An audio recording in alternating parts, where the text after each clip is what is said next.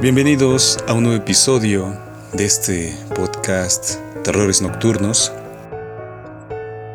Y hoy vamos a, dar lectura a la tercera parte de Absenta que hemos titulado La Cena. Es una narración, la narración mejor dicho transcurre eh, en una cena, en una cena de gala con personas de estricta etiqueta, elegantes, y que de, inicia eh, tras los hechos concluyentes de la segunda parte. Es decir, cuando Poe queda abandonado y desmayado dentro del castillo, en la habitación, en el escritorio, eh, donde había sido alojado, enclaustrado, para que escribiera las historias de terror para el cuervo. Así que de esa manera eh, retomamos, retomamos esta historia que ya habíamos pausado un rato y espero que les guste. Yo soy Jorge Torrealta y les agradezco desde Puebla, México, hasta donde sea que nos escuchen. Gracias por oírnos, gracias por atendernos, gracias por seguir con nosotros. Gracias a todos y vamos de una vez para allá. La cena.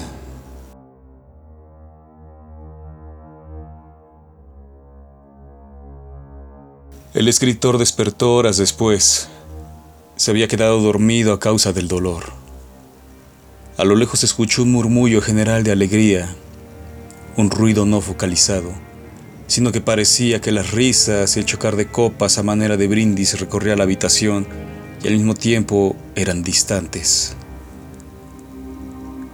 Poe se levanta, mareado, la mirada nublada, y camina de manera torpe, como afectado por el alcohol. Acude hasta la ventana, echa un vistazo, pero allí no hay sino la profunda oscuridad del abismo, y sobre este, la luna. El mareo persiste y el escritor se pregunta si acaso está envenenado.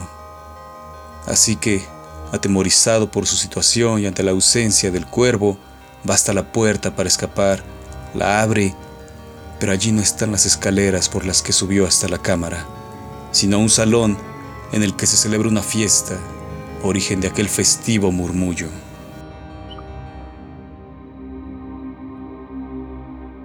Al descubrir aquella reunión en la que apenas se ve un puñado de personas que ocultan su rostro detrás de un antifaz, Poe da un salto atrás, trastabilla y cae al suelo el eco del golpe atrae la atención de los asistentes, quienes al mirar al hombre sobre el suelo mandan silenciar la música y lo observan desde su cámara, sin atreverse a traspasarla. Un hombre, el único que tiene la faz descubierta y viste de estricta etiqueta, se acerca hasta la entrada, se acomoda su monocular y su rostro se descompone en una mueca de susto y se lleva las manos a la cabeza. Señor Poe, ¿qué hace ahí? ¿Qué le pasó? dice el sujeto quien alarga su mano en un intento inútil de tomar al caído. Paul observa sorprendido desde el suelo e incrédulo pasa la vista sobre los demás, que solo murmuran emperifollados en pomposos y finísimos trajes oscuros.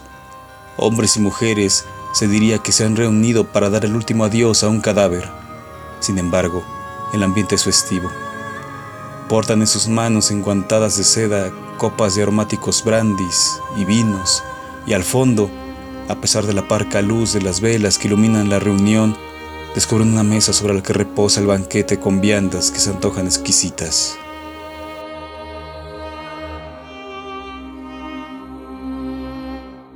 El escritor se irgue solo, sin el apoyo de aquella mano ofrecida a su auxilio, y se sacude el traje mientras los murmullos continúan.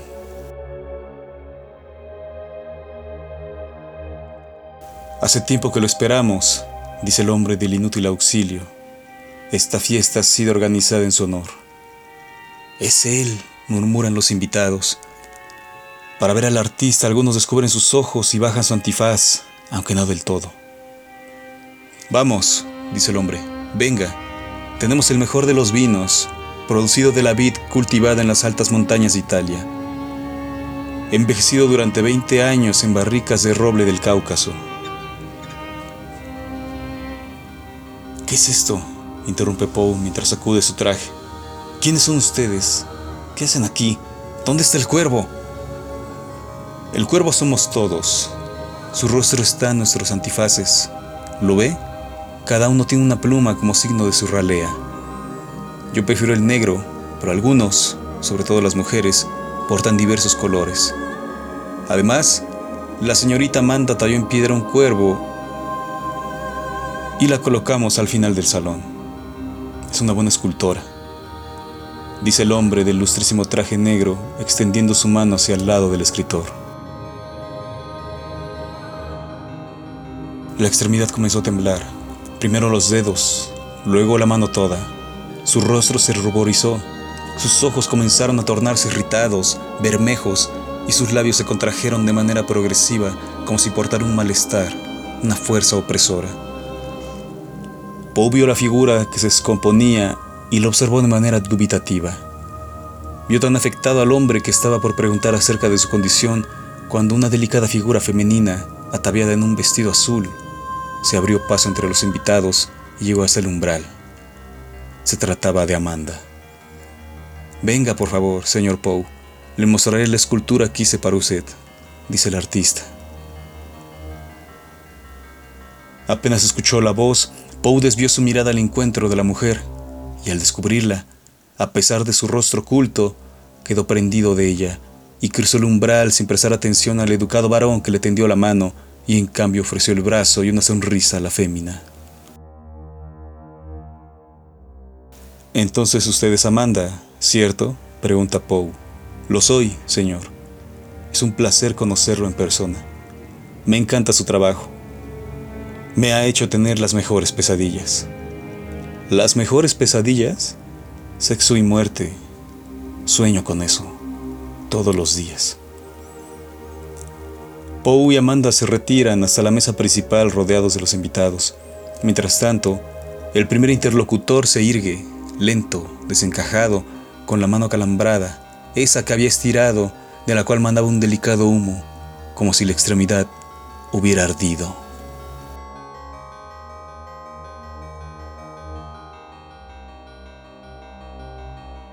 Dejan allí al hombre y el resto se sienta a la mesa, y de inmediato los meseros, con rostros cubiertos por negros velos y ataviados con extraños pero elegantes faldones que arrastran por el suelo, acuden con el excelente vino y bocadillos de queso azul añejados hace 20 años, así como trufas enteras, asadas al rescoldo, otras gratinadas y pato trufado. Hipnotizado por el aroma de la comida, Poe devora cada uno de los platillos y repite hasta tres veces. Toma una trufa y de dos bocados da cuenta del hongo. A pesar de aquella falta de etiqueta, las adulaciones hacia su obra mas no hacia su persona, se suceden una tras otra. Ora en palabras halagüeñas, ora en palmadas y estrechamiento de manos. Debido al hambre que lo agobia y la cantidad de comida frente a él, olvida la desconcertante situación de su encierro y la súbita aparición de aquella estancia en la que se celebra su presencia.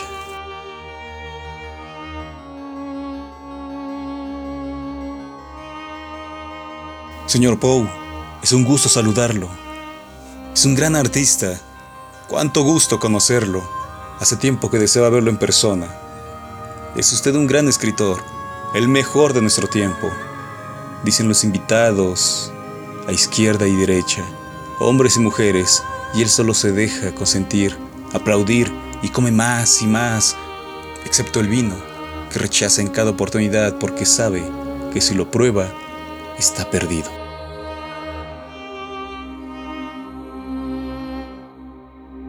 He leído toda su obra, Poe. La leí en una noche acompañado de una corte infernal. Al escuchar tan espeluznante declaración, el escritor se vuelve hacia la voz que pronunció detrás de él y halla un hombre distinto a todos los demás. Su imagen produce repulsión, pues viste una vieja casaca roja que oculta todos sus rasgos, incluso su cabeza cubierta por una capucha que cae sobre el parte de su rostro, cuyo antifaz era el de una bermeja calavera en tanto que pómulos y boca parecen descarnados y sangrantes. De inmediato un grupo de hombres evita el diálogo con el extraño, apostándose entre ambos, mientras lo adulan con vehemencia. Por su parte, Amanda lo aparta de ahí y lo lleva hacia las lenguas cortinas de terciopelo negro que embellecen los grandes ventanales.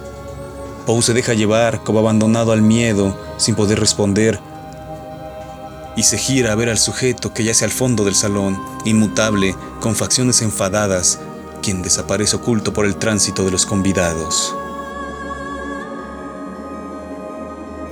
Aquella escena era iluminada por velas que otorgaban una luminiscencia sobria como luz de luna llena. Además, el ambiente estaba perfumado por inciensos de clavo y anís y el aroma tabaco de los fumadores, cuya combustión de aquellos elementos había formado una cortina de humo que, de manera progresiva, ocultaba las figuras de los allí reunidos. Para entonces, Poe había olvidado al extraño e integrado de nuevo al banquete, y prendido del brazo de Amanda, recorría el ingente salón, admirando la arquitectura del mismo. Los muros estaban adornados con motivos barrocos, formas garigolescas, embellecían los contornos. Coronada a las alturas, el altísimo techo, con imágenes doradas de gárgolas, de seres con alas de murciélago y grandes colmillos y largas lenguas, cuyos ojos de amatista parecían seguir los movimientos del invitado principal. Las cuatro grandes y gruesas columnas que soportaban la cámara presentaban formas de sierpes enroscadas con la cabeza apuntando al cielo, en tanto que el piso era de fino mármol, de cuadros blancos y negros, a manera de un tablero de ajedrez.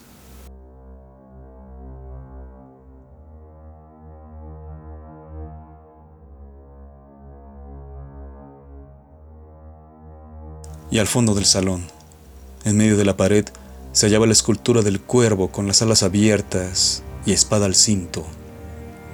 Poe, que se paseaba con un plato de quesos y trufas, se detuvo delante de la imagen, tembló, dio un paso atrás, se liberó del brazo de Amanda y tiró los alimentos.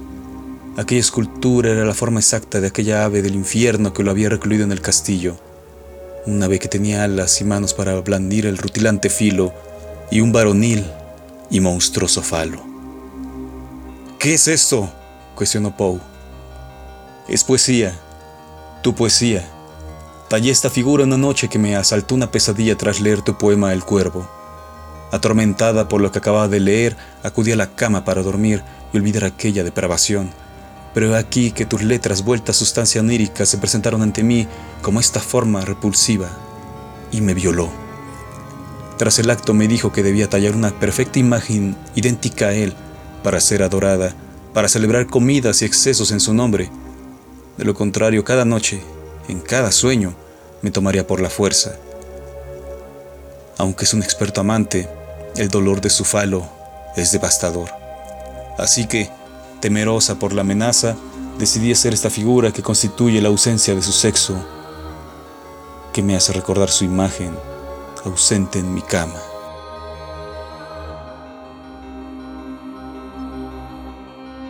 ¿Qué es esto? ¿Dónde estoy? ¿Quiénes son ustedes? inquiere Poe, que ahora se da cuenta de que permanece en el castillo. Pero la respuesta que obtiene son burlas y risotadas de los presentes. Cuando Poe se da vuelta para escapar, se ve rodeado de sus aplaudidores, que han abandonado la rigurosa etiqueta de la reunión y ahora alzan los brazos y se muestran corcovados. Por su parte, las mujeres agitan sus largas cabelleras, hechas una maraña, y bailan alzándose las faldas una a otra y muestran las partes pudendas. Al ver esto último, el escritor cae al suelo. Está aterrado de aquella visión, ya que las extremidades de las señoras son semejantes a la de los capibara, negras, con las rodillas flexionadas hacia atrás, rugosas, y solo tres dedos de los que asoman mismo número de garras las cuales golpean el suelo y producen ese sonido de pasos que engañan al oído, pues era semejante a la sonoridad del fino calzado de la clase adinerada. Amanda, que ha permanecido ajena a la extraña danza, alza sus ropas y revela sus extremidades, negras y repulsivas como las demás.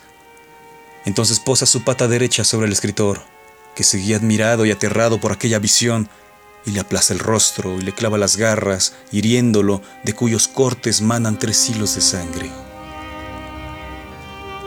Poe no puede gritar. Su boca está imposibilitada de quejarse.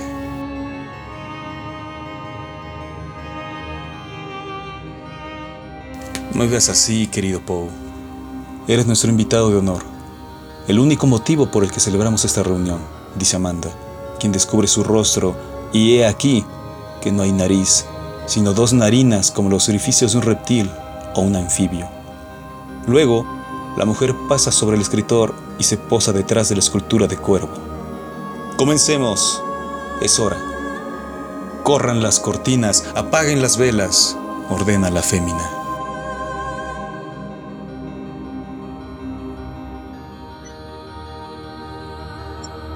De inmediato los sirvientes obedecen. Unos oscurecen la sala, otros sacuden hasta los ventanales y apartan las cortinas. Una bermeja luminiscencia ilumina la cámara.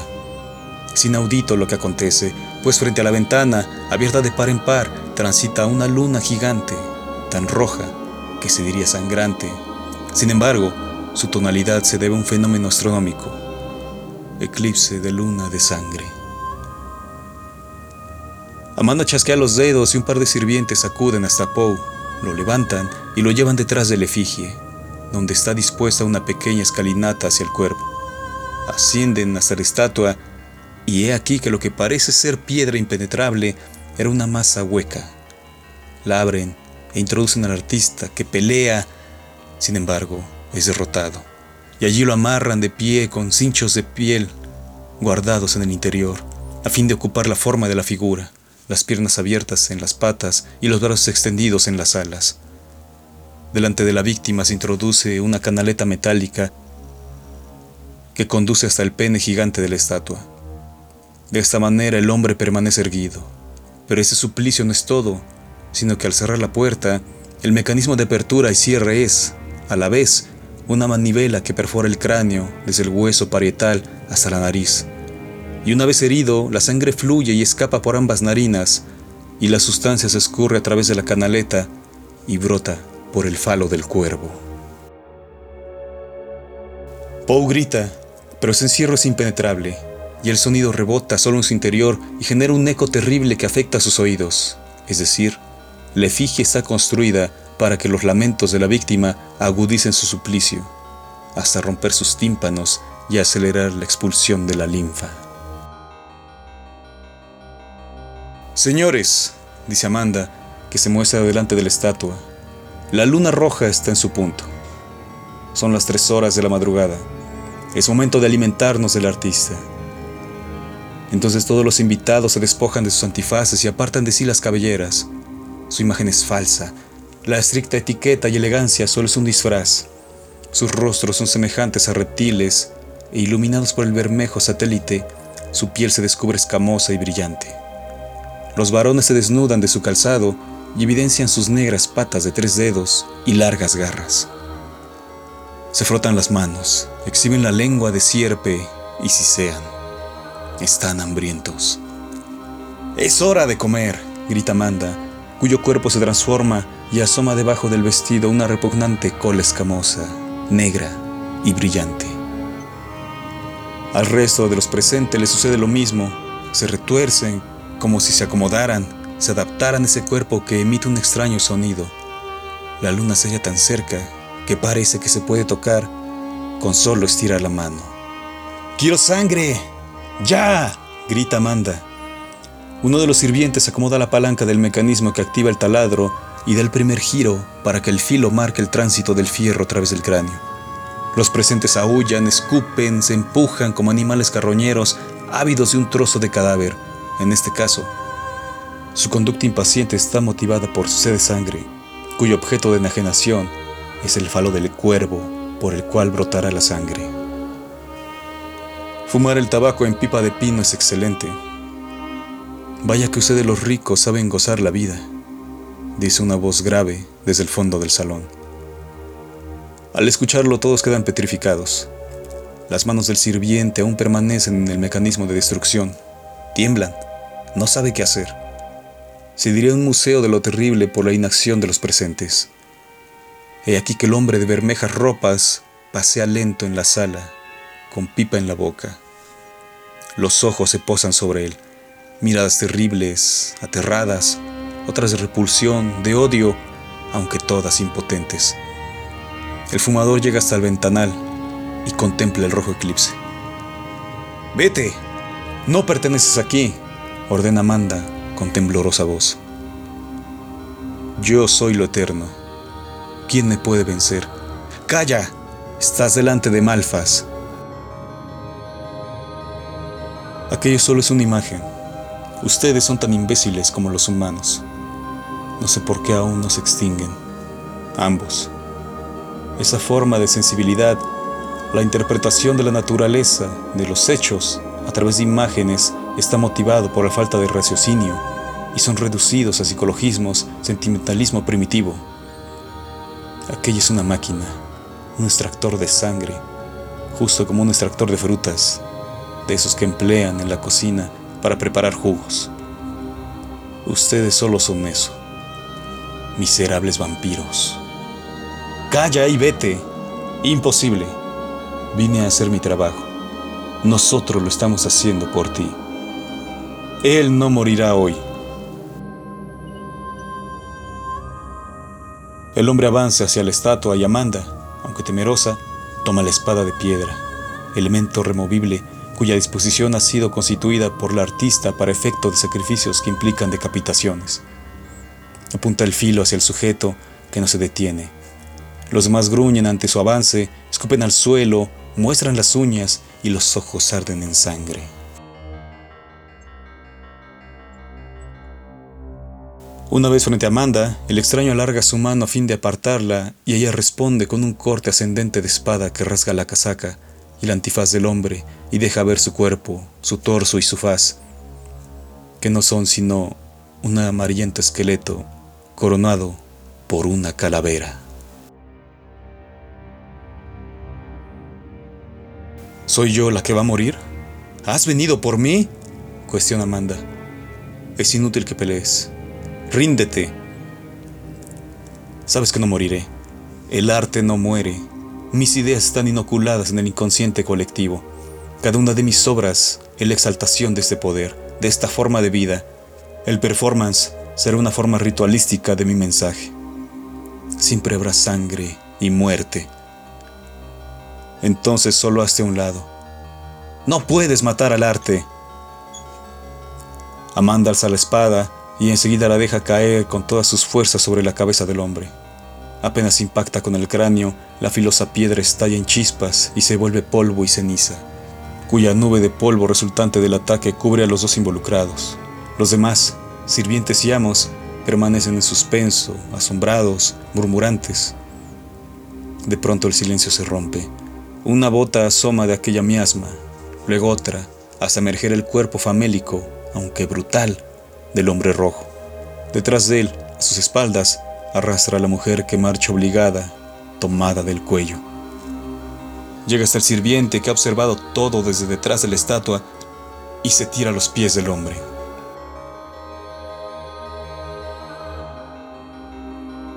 Por favor, aparta este dolor de mí. Estoy agotado, suplica el sirviente a punto del llanto. El hombre lo observa un momento y deja caer el cuerpo de Amanda, casi lívido a causa de la asfixia. Entonces el extraño aparta el velo que cubre la cabeza del sirviente y descubre su faz, una repugnante forma sin piel, sin cabello, con heridas supurantes, atrofiados los lagrimales y los ojos inyectados en sangre. Canalla, ¿te atreverás a liberarlo? ¿Le darás la muerte? Cuestiona Amanda con voz agónica al extraño hombre, que solo le digna una breve mirada desdeñosa. Por favor, por favor, por favor, señor, Ningún santo ha escuchado mis plegarias solicitando la muerte. Soy cansado, muy cansado. Saca al hombre que yace en el interior de esa estatua, ordena el hombre. No te atrevas. Todo esto es contrario a tu labor, reclama Amanda. El hombre no atiende las palabras de la fémina y apura al sirviente a sacar a Poe. Afloja el mecanismo del taladro, luego abre la puerta del efigie y haya desmayado al escritor.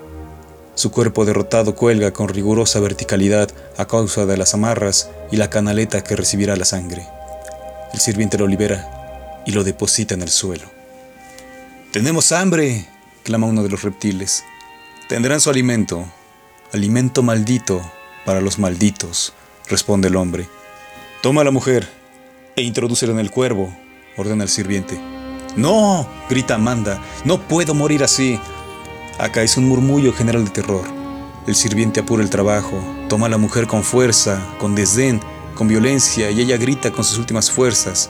La arrastra, la arroja dentro, estira sus brazos y los ahorca con los hinchos. Rompe la nariz con la canaleta, cierra la puerta y ajusta el sistema del taladro. Los demás solo observan, aullan y lloran. El hecho es inevitable. ¿Quieren sangre? Aquí está la sangre. Beban. El extraño ordena al sirviente activar el mecanismo. Obedece y da vuelta a la manivela que poco a poco desciende hasta comprimirse del todo. Entonces la sangre brota a chorros del falo del cuervo y se riega por el suelo. Los reptiles se miran unos a otros, luego se arrojan sobre la sustancia y la recogen del piso con las largas lenguas. Reptan y se alimentan, pero la comida se agota y cual bestias insensibles atacan al otro para arrebatar siquiera una gota de linfa. Clavan sus garras en el cuerpo ajeno, rasgan la rugosa piel, lanzan dentelladas, inoculan veneno y todos gritan y la sangre brota, salpica la sala, los monstruos lamen sus heridas y convertido aquello en una bacanal sangrienta con hedor a muerte, los débiles escapan hacia la ventana y saltan al vacío, a la oscuridad, perseguidos por los depredadores, en un concierto infernal de voces dolorosas, aullidos de bestias heridas y gritos guturales. Pronto no queda sino cadáveres, cuerpos desmembrados, cabezas cortadas y mucha sangre. Tras el fin de los esclavistas, los sirvientes, diez en total, acuden hasta el hombre, se tumban a sus pies, retiran los velos, revelando sus miserables rasgos, y suplican por su libertad. Nada puedo hacer por ustedes. Por favor, danos la muerte. Mi trabajo ha terminado aquí.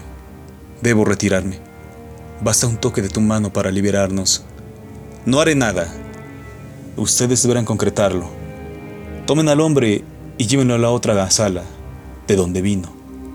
Ese será su fin. Solo él permanecerá. Aquella cámara se sostiene con otra vibración, inhabitable para ustedes, incluso para mí. Es un suicidio. Es su decisión. Los sirvientes no esperan más. Toman a Poe, quien permanece desmayado, y lo cargan como en una marcha funeraria, soportado sobre los hombros de la decena de hombres, e ingresan a la sala de escritura y cierran la puerta. No saben más de su Salvador. Una vez dentro, depositan al escritor sobre la mullida silla delante del escritorio.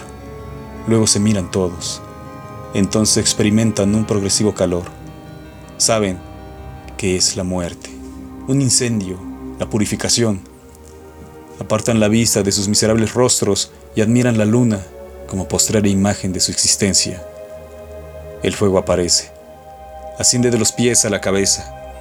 Desaparecen primero las ropas, la carne se chamusca hasta derretirse, quedan los huesos que blancos se tornan negros hasta carbonizarse y los restos, vueltos cenizas, brasas chisporroteantes, ascienden hasta ganar la ventana y escapar al vacío, donde el viento los arrebata, para esparcirlos en la eterna noche de aquella dimensión terrible.